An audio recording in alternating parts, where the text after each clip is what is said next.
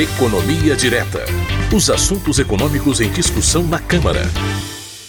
Bom, hoje nós vamos falar um pouco sobre um tema que traz algumas dúvidas no orçamento da União: as renúncias fiscais.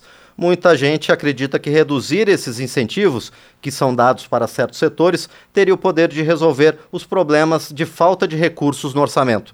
E para falar sobre isso, a gente vai receber mais uma vez a repórter da Rádio Câmara, Silvia Munhato. Oi, Silvia, tudo bem? Tudo ótimo, Márcio. Bom dia. Bom dia, obrigado por estar aqui. Bom, Silvia, para começar, qual é o tamanho desses incentivos? Pois é, as renúncias fiscais, dando uma pequena definição antes, né, nada mais são que diferenças de tratamento entre os contribuintes, né? Você diz que determinado grupo ou setor vai pagar menos ou não vai pagar nada de algum tributo. A, a ideia é incentivar o desenvolvimento daquele setor ou compensar algum desequilíbrio. Em 2023, o orçamento prevê 456 bilhões de reais em renúncias o que é um pouco maior que as despesas da União com pagamento de pessoal, para a gente ter alguma ideia, né? Que é mais de 20% das despesas. Outra maneira de ver o tamanho das renúncias é comparar com o que o país produz em um ano, que é o Produto Interno Bruto, né, o PIB. E isso, então, dá de renúncias 4,29% para 2023. Ocorre que o Congresso já avaliou que esse número é alto, e em 2021 promulgou a emenda constitucional 109 para reduzir o total para 2% do PIB em oito anos. Semana passada, as consultorias de orçamento da Câmara e do Senado eh, fizeram uma análise do orçamento de 2023, lembrando que o atraso na redução dos incentivos eh, torna mais complicado uma queda brusca para atender essa emenda constitucional até 2028. O orçamento de 2023 também prevê benefícios financeiros e creditícios, né? A gente estava falando de tributários, é, no valor de 130 bilhões de reais, um aumento de 20,5% em relação ao total de 2022, Márcio. Bom, e quais são as renúncias fiscais mais importantes, mais significativas, Silvia? Pois é, as maiores são o Simples Nacional, que reduz a tributação para micro e pequenas empresas e representa quase 20% do total, e a Zona Franca de Manaus, com um pouco mais de 12%, e em seguida vem os benefícios para a agricultura e os rendimentos isentos e não tributáveis, e aí tanto é, do imposto de renda de empresas quanto de pessoas físicas, né? E embora a região norte tenha elevado a sua participação no total das renúncias nos últimos anos, as regiões sul e sudeste têm ficado com mais de 60% dos benefícios, o que fere o dispositivo constitucional que prevê a redução das desigualdades regionais. A região centro-oeste, por exemplo, recebe cerca de 10%, Márcio. E é possível, Silvia, reduzir os incentivos sem afetar muitos setores e também sem prejudicar, por exemplo, a região norte, Silvia? Então, a nota das consultorias é, da Câmara e do Senado mostra que existe um comitê de monitoramento e avaliação de subsídios da União dentro do Executivo, um comitê interministerial, e ele já produziu alguns estudos, mas não sobre todos os setores.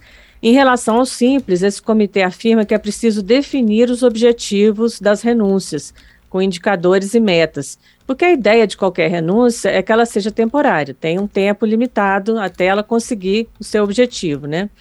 No caso dos, do microempreendedor individual, o comitê analisa que o teto anual atual de 81 mil reais por ano de faturamento, para você poder ser um MEI, né? Ele é alto para os encargos, que são em torno de 60 reais mensais. Para os técnicos, o programa permite que autônomos que podem utilizar o regime normal previdenciário é, reduzam a sua contribuição.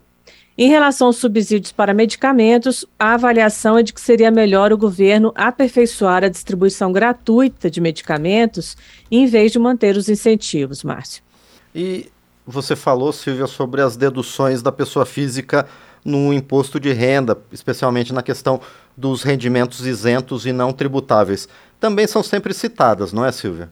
Pois é, é, é uma coisa, deduções, né? Toda essa parte do imposto de renda aí, ela é sempre muito citada e esse comitê também fez estudos nesse sentido, né? É, avaliando, por exemplo, o custo-benefício no caso da dedução para a educação. É, o comitê pegou dados de 2019 e concluiu que o subsídio serve mais para pessoas ricas que não mudariam a escola do filho caso a dedução parasse de existir.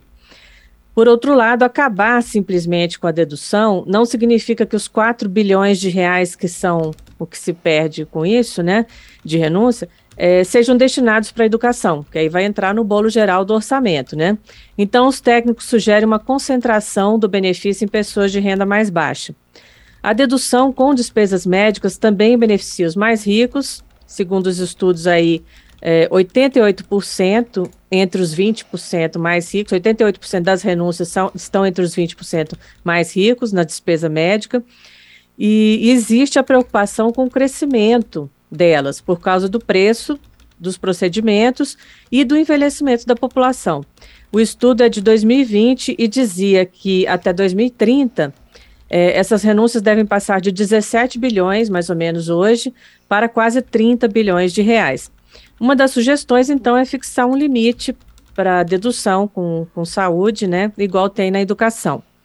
Em 2021, outro estudo também citou o envelhecimento da população para questionar aquela parcela isenta do imposto de renda para pessoas com 65 anos ou mais. Essas pessoas, elas têm essa uma faixa de isenção dupla, né? Que custa cerca de 11 bilhões de reais. A ideia é favorecer essa população com essa renúncia, né? Porque a, é, a ideia é que você gasta mais quando você envelhece, né? Gasta com mais com saúde mesmo. Ocorre que novamente o benefício estaria atingindo 3 milhões de pessoas entre os mais ricos. Mas, enfim, esses estudos todos são realmente apenas estudos, não há nenhuma decisão é, sobre essa, essa questão né, no nível político, são estudos técnicos, Márcio. E quais são os próximos passos dessa discussão das renúncias fiscais, Silvia? Bom, é, parte dessa discussão é, ela vai ser feita quando o Senado discutir o, um projeto de lei já aprovado na Câmara que reforma o imposto de renda é, das empresas das, e das pessoas físicas e que traria uma redução de renúncias aí de 15 bilhões de reais nesse projeto. Ele está no Senado, né? Ele taxa lucros e dividendos, por exemplo, que hoje não pagam né, imposto, e corrige a tabela do imposto de renda também, entre outras modificações. Mas é, também há controvérsia em relação à própria emenda constitucional, porque ela também diz que alguns benefícios, justamente os maiores, é, poderiam estar de fora da meta de 2% do PIB. É, neste caso, então, dependendo da interpretação que se dê para a emenda, né, é, a meta fica bem menor. Márcio. Muito bem, a repórter Silvia Munhato, da Rádio Câmara, então nos contou um pouquinho, nos esclareceu sobre o que está por trás dos incentivos das renúncias fiscais previstas no Orçamento Geral da União. Silvia, por enquanto, muito obrigado. A gente se encontra na próxima semana. Um grande abraço. Um grande abraço. Eu acho que na próxima semana já é o Fernando. Fernando estará de volta. Então, mais uma vez, obrigado a Silvia Munhato aqui no quadro Economia Direta. Até mais.